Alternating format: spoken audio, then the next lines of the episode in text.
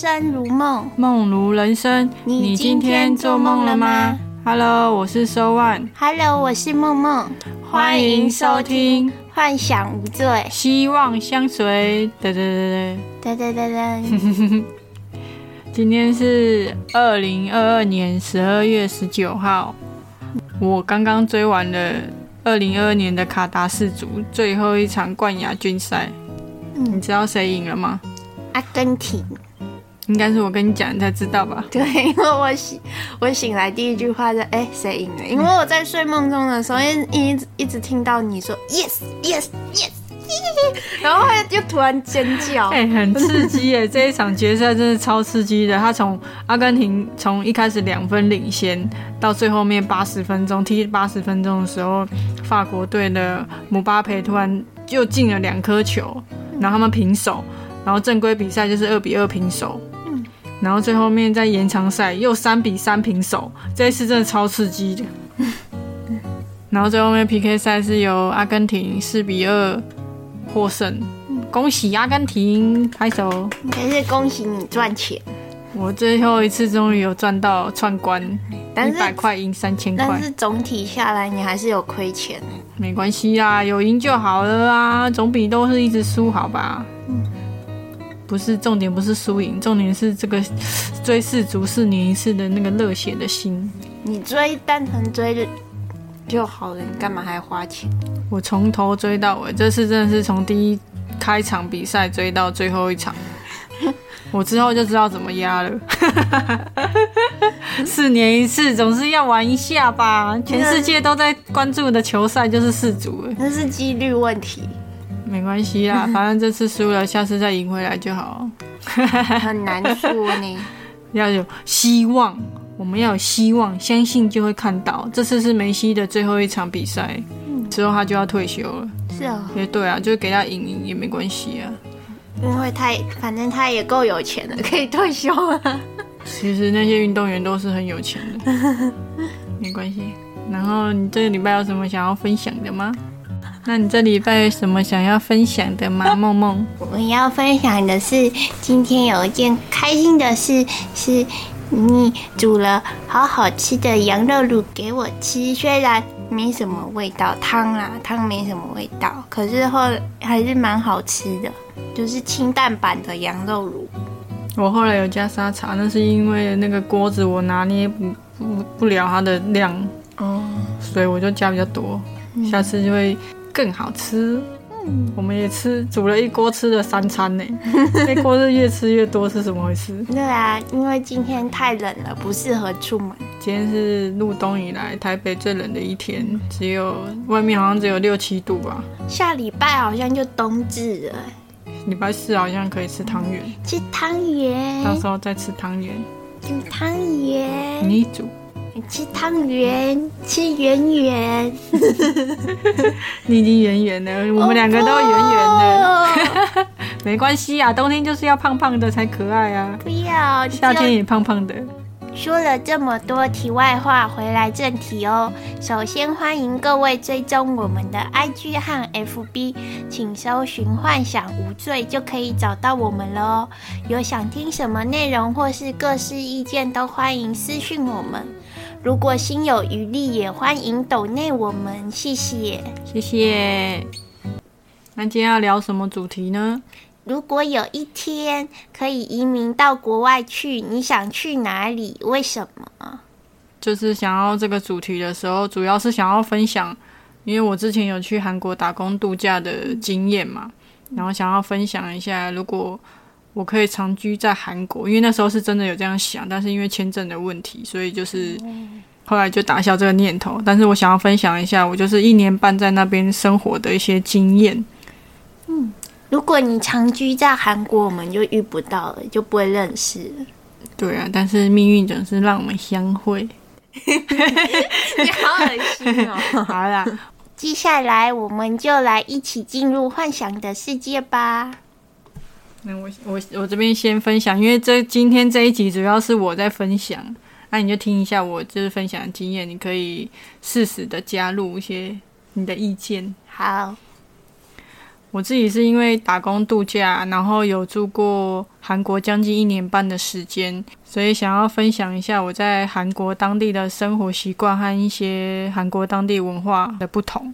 然后我二零一三年去的，我刚去韩国的时候，那么他们那时候的最低薪资是四千八百六十韩元，换算当时的汇率，台币大概是一百八十二块。哇，比现在的基本时薪还要高。当时十年哦，你要想十年前他们就是这个薪资，超前部署。然后我查了一下，他们呃，我们当时台湾最低的薪资是时薪是一百零九块，你就知道差多少。现在二零二三年韩国最低薪资没有二零二二年，但是他们已经颁发就是二零二三年会调整的薪资。他们二零二三年的最低薪资是九千六百二十韩元。应该是时薪吧，最低时薪啊，但是你换算成月薪，它也差不到哪里去，所以一定是一定会比这个薪资还要高。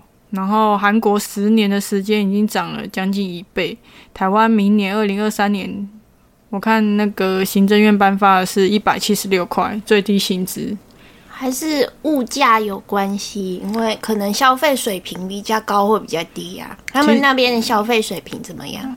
就我来看，真的是没有差多少啦。因为我我刚我等一下会统计，就是我查到的一些资讯，他们当然会调整一些就是基本的一些物价的价格。但是你知道，就是台湾的十年不止十年，二十年，我们的薪资还是一样这么低，然后物价一直涨，就是那个落差会越来越大。已经十年了，涨了好像呃不不到七十。对呀。你看，我从台湾去韩国那时候的时薪是一百零九块，到现在快一百七十六块，才差不到八十块。而且他当时的时薪跟我们现在的，我们现在的还比不过当时他们的时薪。对啊，十年哦，十年前他们是一百八十二，到十年后了，我们还是一百七十六，你就知道这薪水差多少。我相信国外可能欧美那边可能会差更多。所以很多就是一些年轻学子，就是毕业之后会想要去，就是去国外打工度假。其中也是有一个原因是这样。可是国外消费水平高啊，但是你赚的多啊。假设你赚十万，然后花五万，你是不是还是有五万？嗯，对啊，就是这样比啊。我是这样比啊，因为你只要赚的多，你可以省，你还是可以省。但是你赚的少，你能省就是这些钱，你要花的还是那些钱。嗯，对。那第一点呢，薪资就是韩国每年都会调整六到七趴，是每年，所以他们将近十年就涨了快差不多八十到九十趴左右，这是他们会固定调整的。然后韩国物价呢，从一般的紫菜饭卷一千五，现在涨到两千五，涨了大概六十六趴。然后星巴克的美式咖啡就是最最便宜的那种，三千九涨到四千五。然后最便宜烧酒，看到那个价格有吓到，因为它比水还便宜，一罐烧酒一千一涨到一千八，就是烧酒真的是比水还便宜，所以他们就是去任何的餐厅吃饭都一定要点烧酒，你就酒当水喝，真的，他们就是你不管任何聚餐都一定要配一瓶烧酒，你不配酒就很奇怪。然后地铁呢，单程是一千零五十涨到一二五零，也是涨幅，我是觉得还好，这。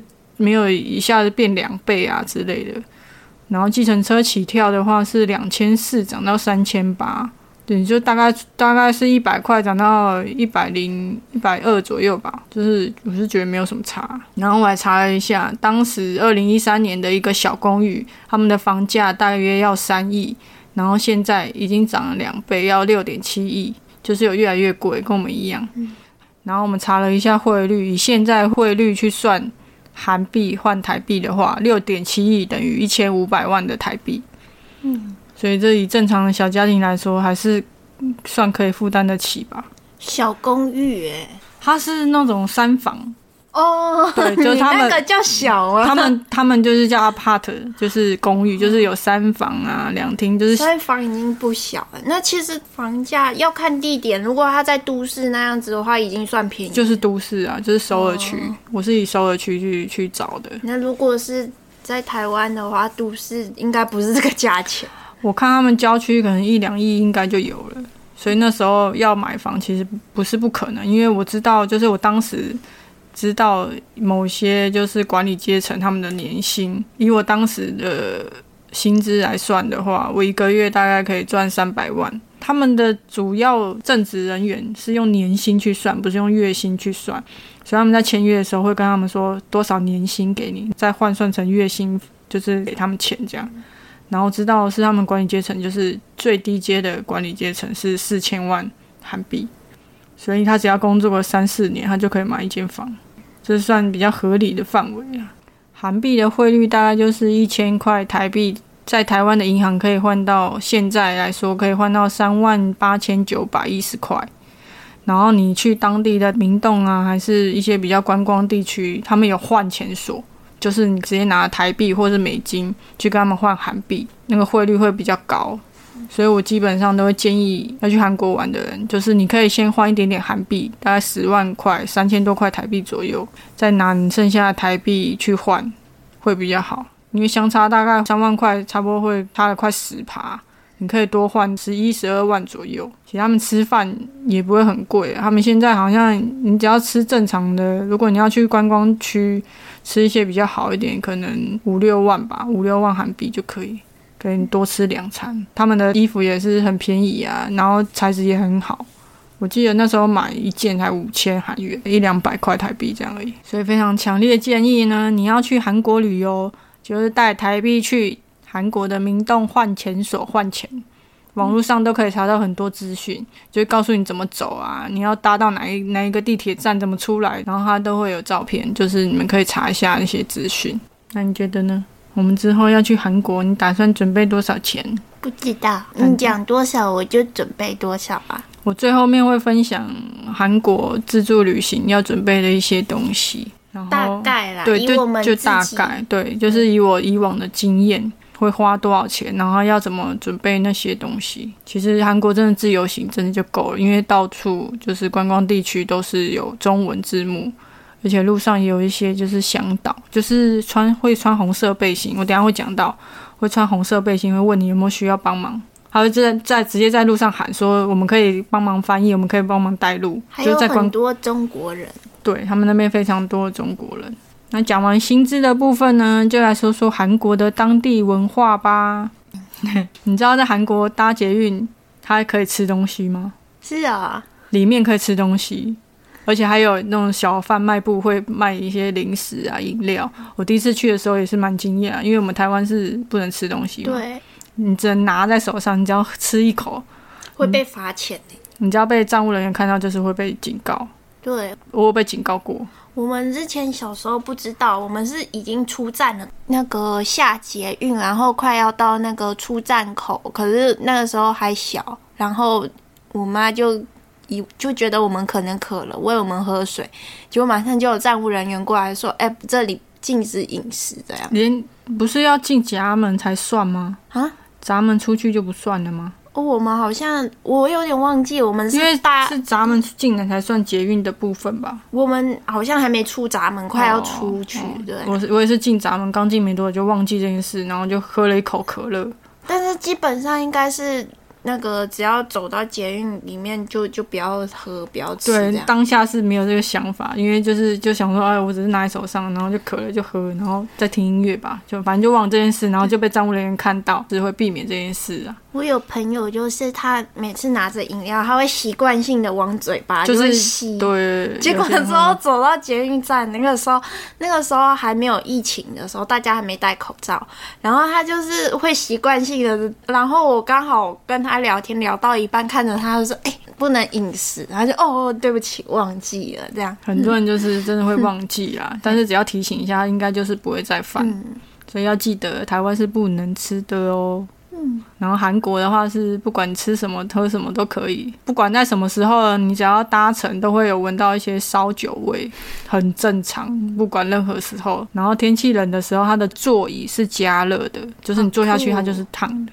不是烫，就是温温的，好酷哦！对，像有一个人坐很久，然后突然起来换坐。它是有加那个什么？它有加热功能哦。而且韩国的就是室内都是很温暖的，嗯，然后你住的地方也一定会有地热这种东西，超舒服。你冬天只要躺在地板上就可以睡觉，超舒服。然后呢，你在韩国捷运走路要很小心，他们不会闪人，就是你只要挡到他路，他就直接撞开。哇塞！我被撞过一两次啊，然后之后就会等他们，就是往后退，就等他们先走，我再往我再慢慢走，因为我走路不是一个很快的人。但感觉有点没礼貌。他们的文化就这样，就是觉得你你不要挡路啊，他们就很急性子吧。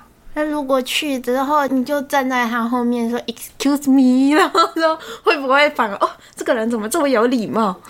不会，他不会鸟你，而且他们英文普遍都没有很好哦。就是你跟他讲英文，他也是听不太懂。那如果跟他说借过、借过、借过嘞，他不会理你，你就一定要直接撞开，就他们就欠撞。你可以直接撞开，但是他们就是回头会骂你一声。脏话这样，我就常常看到，常常看到年轻人就是互撞，然后就转头在那边骂脏话，但是他们也不会真的打起来，就可能就看一下，就像我们在台湾走在路上会被八加九看到这样，但他们不会打起来，要自己闪就对了。嗯，我是自己闪啊，因为我不想要就是人挤人，我已经很讨厌人挤人，然后要再被这样撞，就会心情很不好。我宁愿就是走慢一点，我往后退，你们先走。你们赶，你们急，你们就先走，我走后面没差。然后还有一件很酷的事，就是韩国捷运最后一班车，它不会从头开到尾，他们就是时间到就会把你赶下车。假设你在台北车站上车，然后你坐到新浦站，你以为这辆车会开到底，对不对？不会，他们时间到十二点到，就是直接把你赶下车。超屌的！有一次真的是，就是去韩国玩的时候，就是遇到这个情况，然后全部人就是灯光全部都暗掉，然后全部人都往外走。我想说发生什么事，然后才知道就是他们说就是时间到，就是你就要出站，你就要自己想办法坐电车啊，还是坐公车，因为他们公车其实会开比较晚。嗯，但捷运好像就是十二点吧。那跟我们相反，我们是捷运开比较晚，然后公车比较早下班。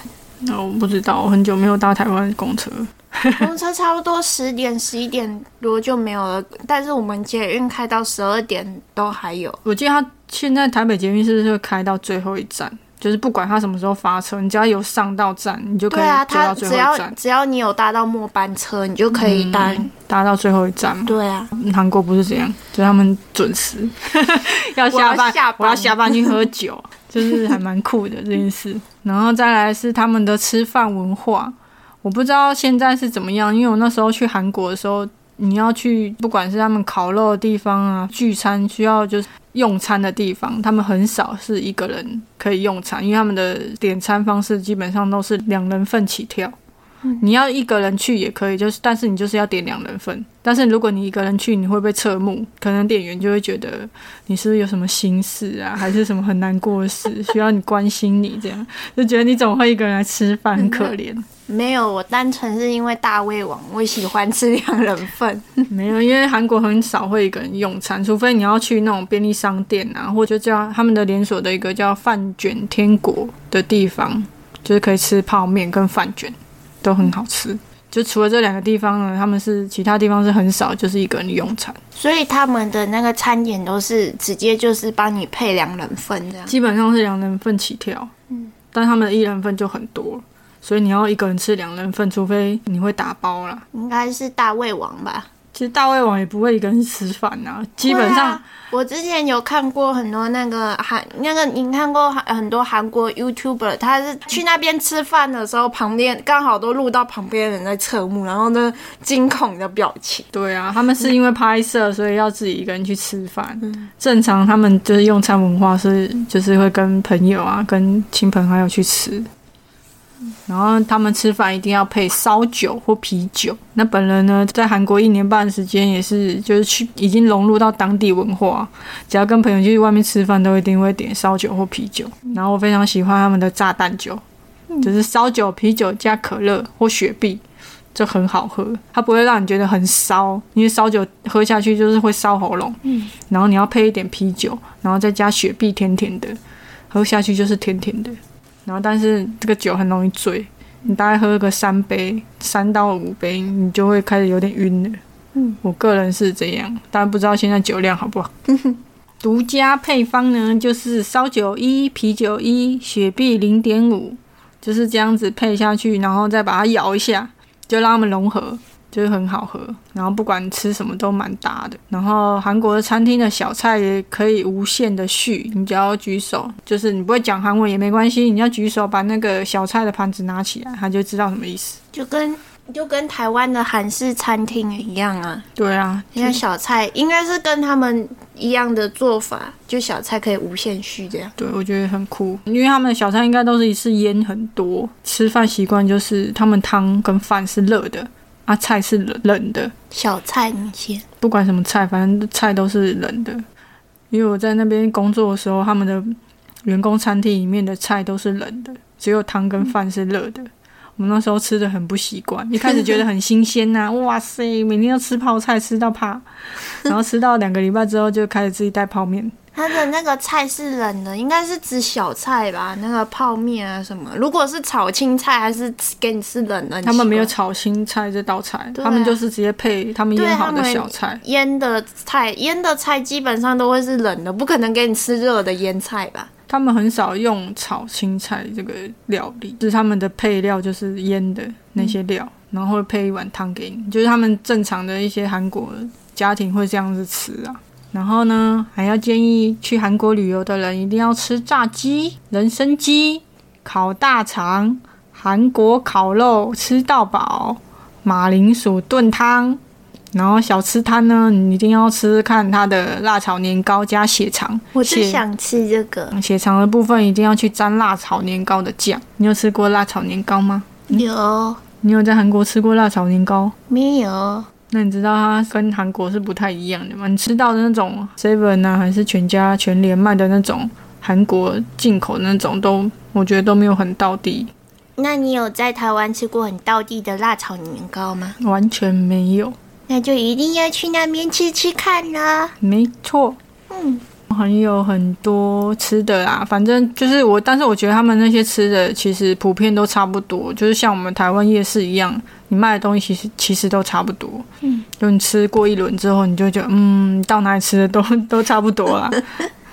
就是你没有吃过的话，可以先吃一轮，这样都还蛮特别的。绿豆煎饼是甜的吗？就是 Hodo 吧，Hodo 你知道吗？就是夜市有在卖那个坚果煎饼，就是它先煎好它的饼皮之后，然后再加一些它的坚果类。我在韩国吃超好吃，就是是咸的。哦、是咸的。坚果哎、加坚果啊、是甜的，是甜的，它里面会加一些砂糖啊，加很多的砂糖。所以就是这个。它是呃中文翻译是叫绿豆煎饼啊，啊，我是直接讲韩文就叫 Hodo，它是里面有加绿豆。就是加任何豆类。哦，对，鱼板啊，就是路边冬天的时候会卖一些，就是像我们的关东煮那种，它是可以就是一一只一只让你选，然后你吃完之后再跟它结，大概是一只都是五百块韩元左右。它那边可以直接装汤给你喝，都很好喝。像关东煮的汤吗？对，但是它的味道又不太像关东煮，没有那么咸，就是很清淡，你会觉得哦，冬天就是要来一杯这样。有像甜不辣的那个汤吗？甜不辣的汤，那个甜，如果去外面吃甜不辣的时候，那个在那个甜辣酱啊，它还可以续汤的那个，台湾的啦，是说它是可以续，但是它的味道可能不像台湾的或者是甜不辣的日汤。本的都不像。都不像，反正你就是你要去韩国，一定要去路边摊喝喝看他们那个汤，很好喝。再来呢是，如果你想要逛街的话呢，一定要去宏大或者是高速铁路站，这两站都是蛮好逛的，就是非常不建议去东大门，他们基本上都是要批发才会价格会比较便宜，而且他们的纸材质我觉得都没有很好。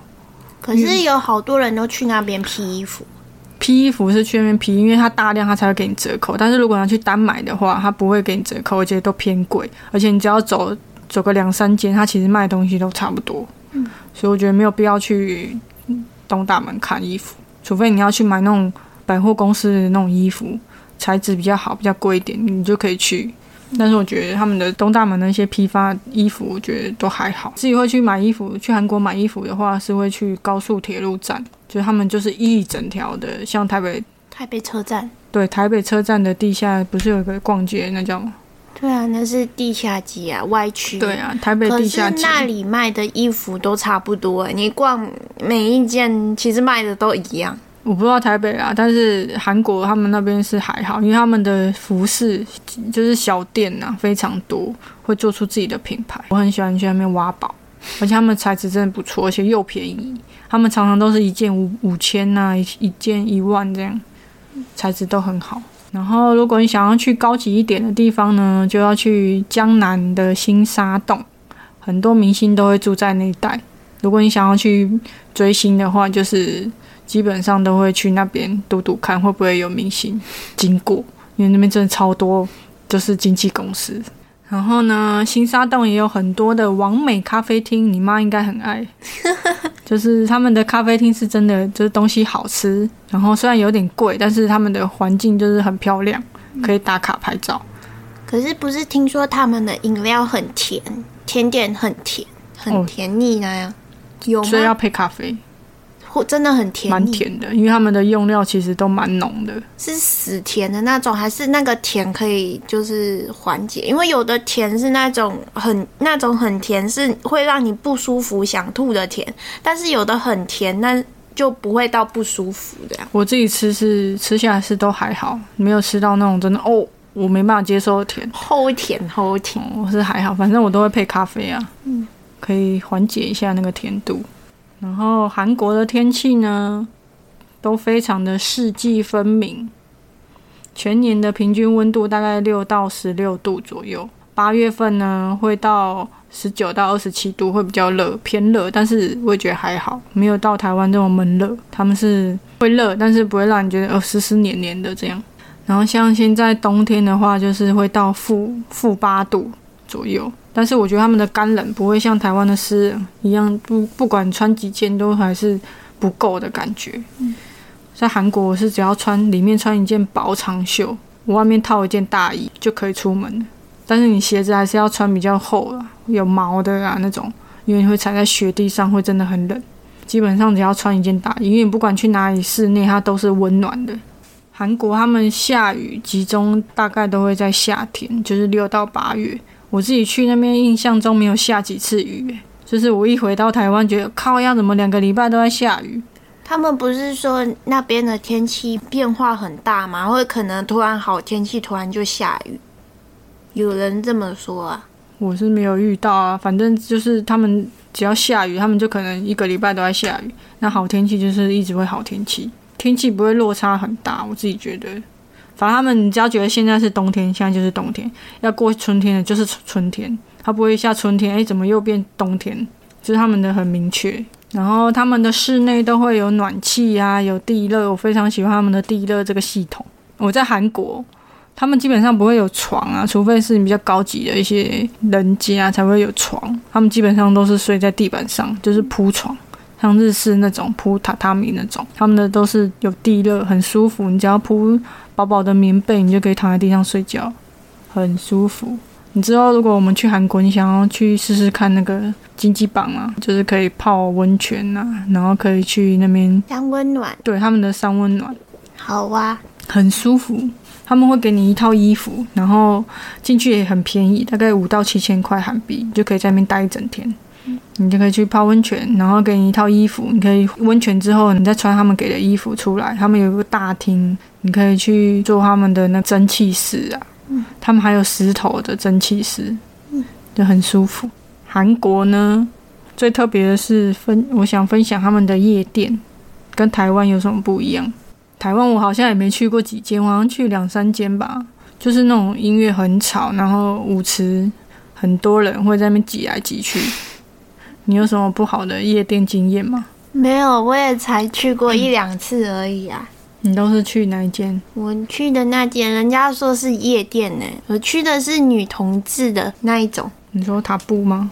嗯，我没去过塔布，你还去两次？你什么时候带我去？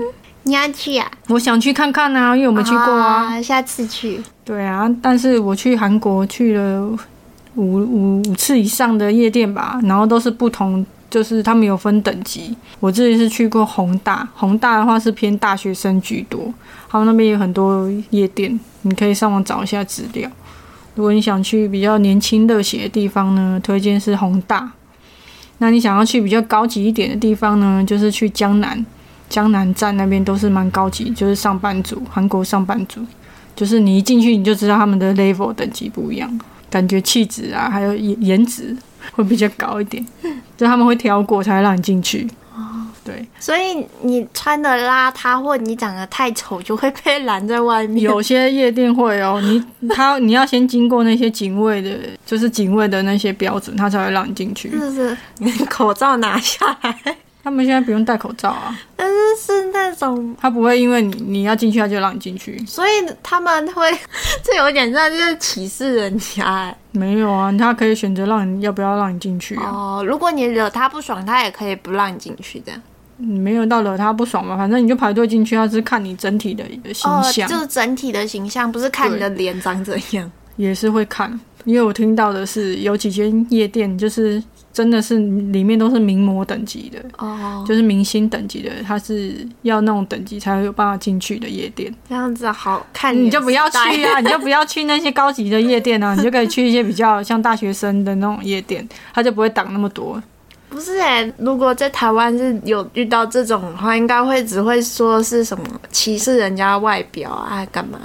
那没差，反正他赚的钱够多。国外，国外就对他就是有分等级啊，你可以自己上网查一下，你想要去哪一种等级。嗯。然后我遇到比较特别的是，有一次我跟我朋友去比较高级的那个江南夜店，我们也是不知道去哪个夜店，然后我们就直接上车，然后问那个计程车司机说我们想要去夜店，有没有推荐的？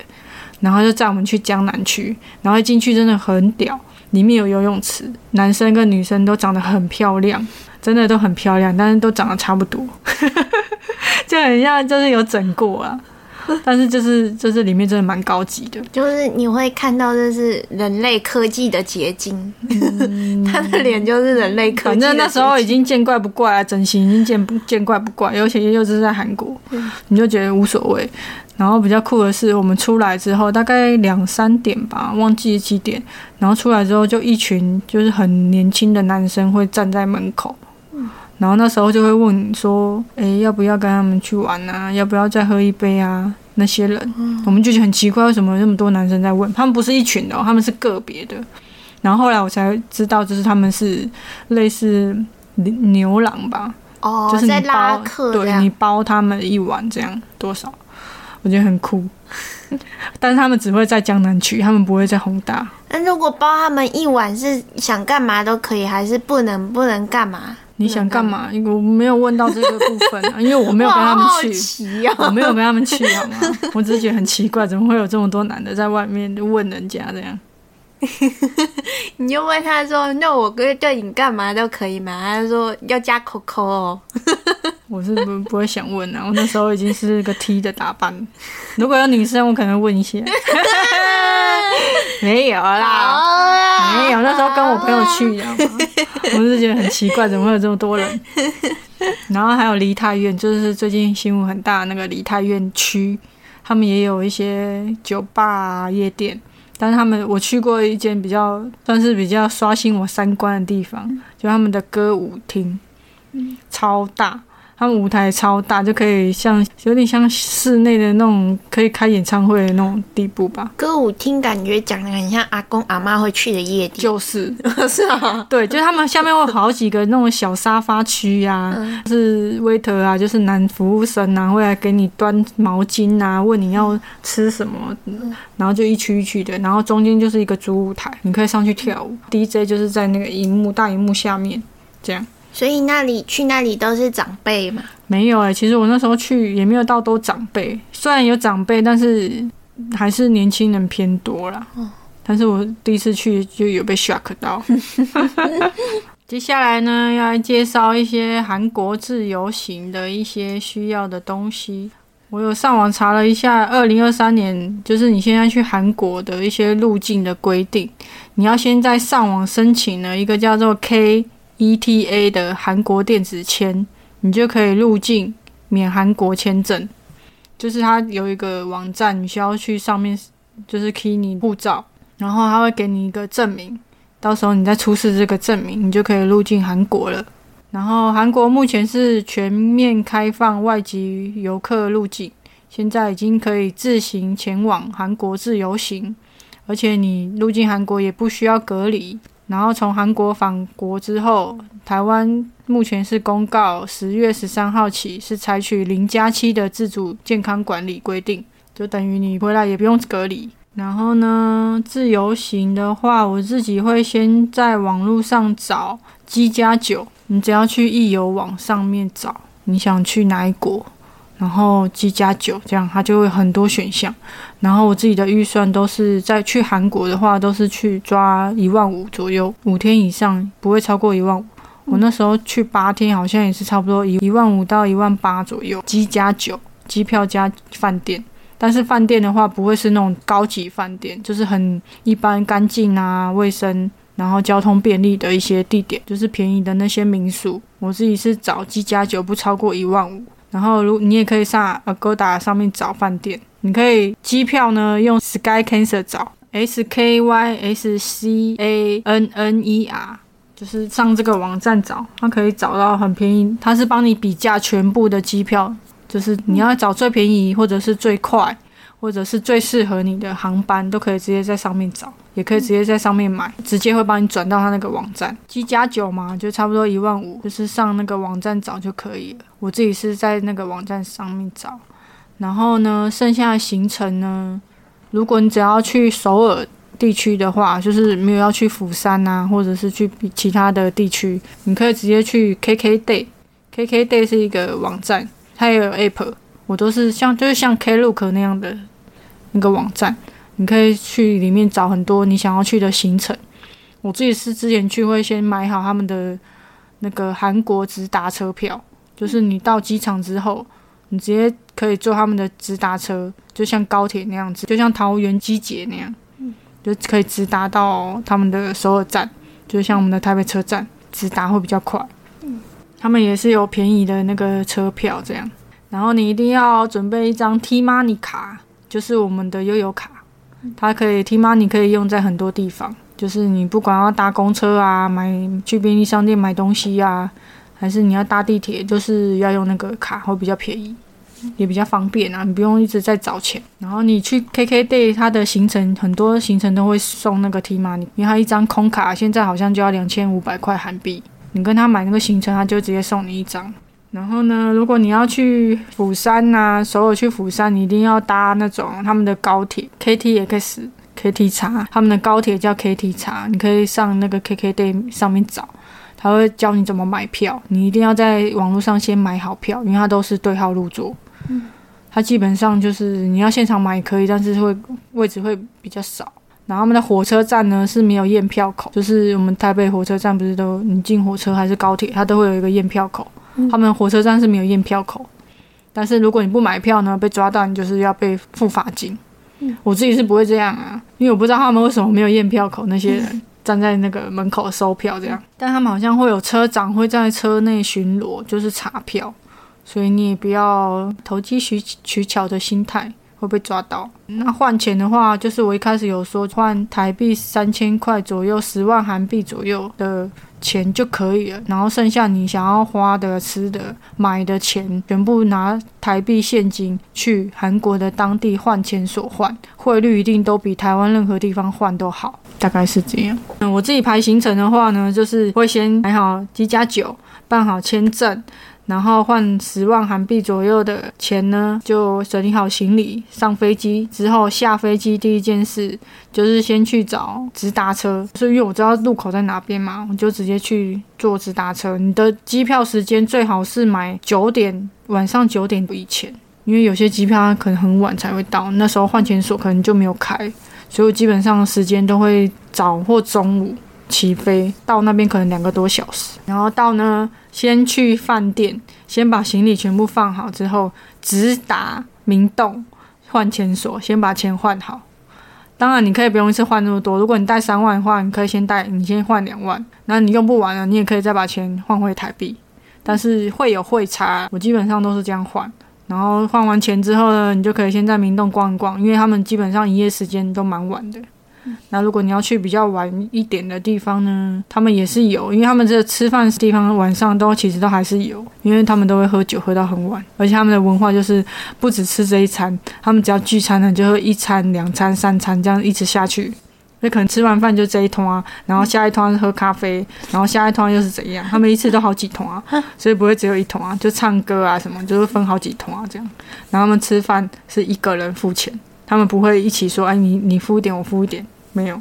他们没有 A A 或者是 A B，很少，基本上都是最年长的那个付钱，所以他们都会叫欧巴啊、欧尼啊，就是姐姐哥哥这样，就是他们会请吃饭，基本上都年纪比较大的人请吃饭。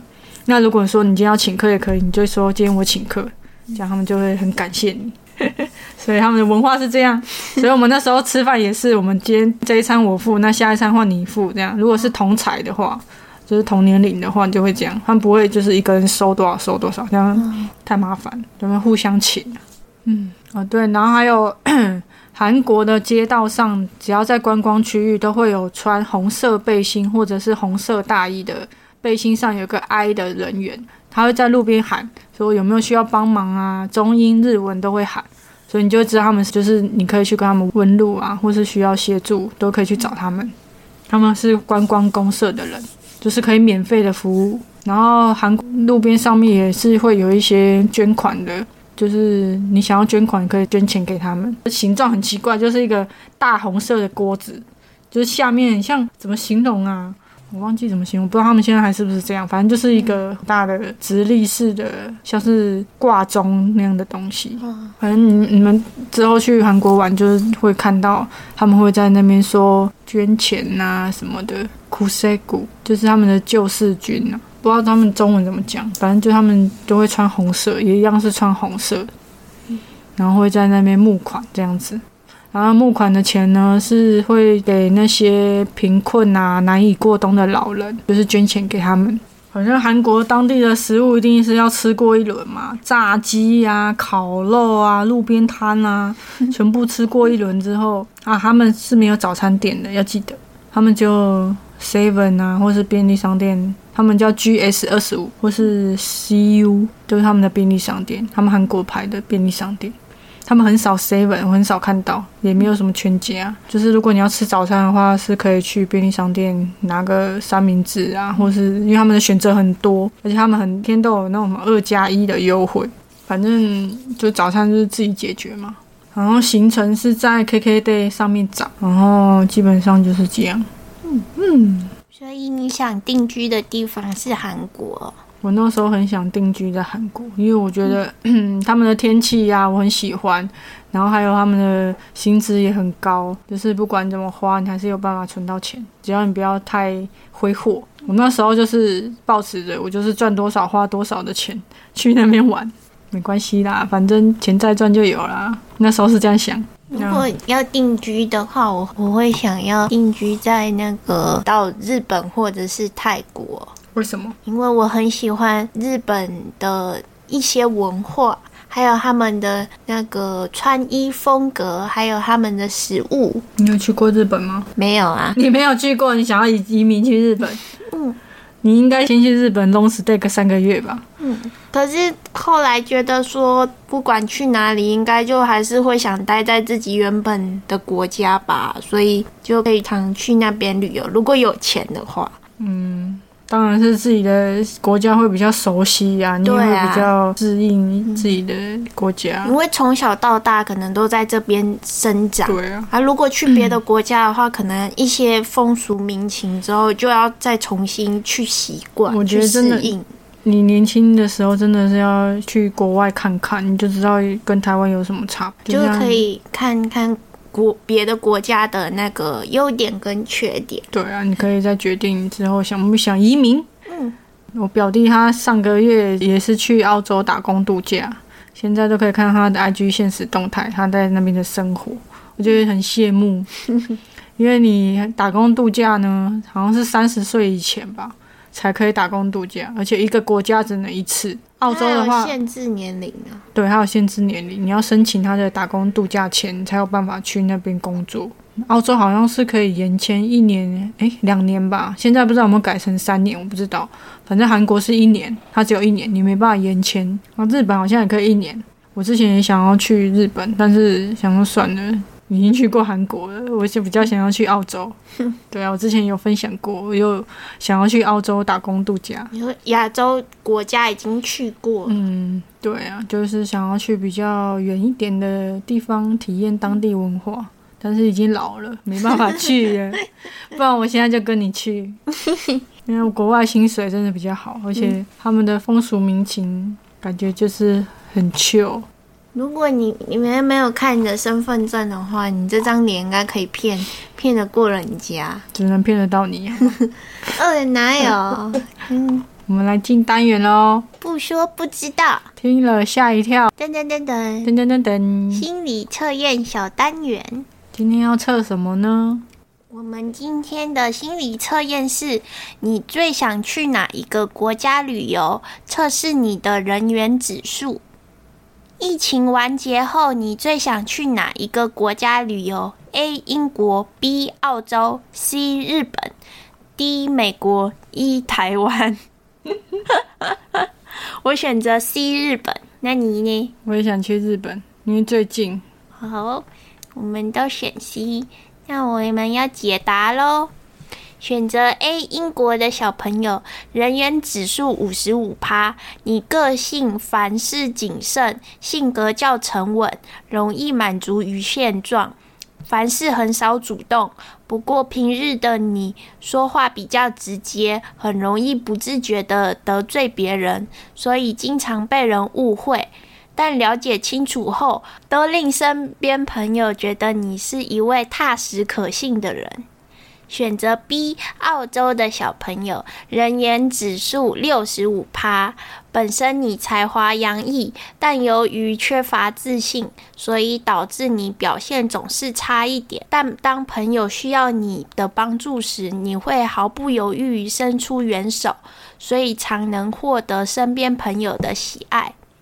选择 C，日本的小朋友，人缘指数七十五趴，交际手腕较强，加上开朗的笑容及凡事都正能量，正是你的魅力所在。因此有不少朋友，加上懂得察言观色，在独处时又变得保守内敛起来，值得朋友说心事的人。选择 D，美国的小朋友，人缘指数八十五趴，善于交际、待人处事的手法也很成熟，所以尽管你讨厌对方却不说，宁愿自己内心有压力，也不想伤害别人。另一方面，因为不会拒绝别人，所以不少人都喜欢找你做事，不过往往让自己累透。选择一，台湾的小朋友，人缘指数九十五趴。选择一的你，虽然没有明星般的魅力，但因为性格热情，凡事正面，也懂得待人处事，给人一种很和善、亲近的感觉。不少人都想和你成为朋友，而你从来没有比较心及斤斤计较，所以很少会为自己树立敌人。有觉得准吗？各位，你觉得准不准？我觉得还蛮准的。我是一个开朗的人，又带给大家正能量，就像我们的频道一样。没错，给大家满满的正能量。嗯，也欢迎大家跟我们分享你你想移民到哪里去，或者是可以跟我们分享出国旅游去哪些国家旅游的小知识。或者是好玩的地方，没错。除了韩国呢，现在接下来想要去泰国，嗯，还有去日本，嗯，还有去柬埔寨。你自己去，我想说你会不会？嗯，我就想要呛你说你会不会？嗯，然后我就要呛。还有去越南。对啊，很多地方想去。现在现在出国应该是比较普及了，因为没有那么麻烦。全球走透透，要环游世界。没错，我们要环游世界。对，先赚钱，存钱。好，那今天就到这边喽。嗯，欢迎各位追踪我们的 IG 和 FB，请搜寻“幻想无罪”就可以找到我们了哦。有想听什么内容或是各式意见，都欢迎私讯我们。喜欢我们的幻想世界，也欢迎赞助我们，让我们一起梦想成真。我是收案，我是梦梦，拜拜。拜拜。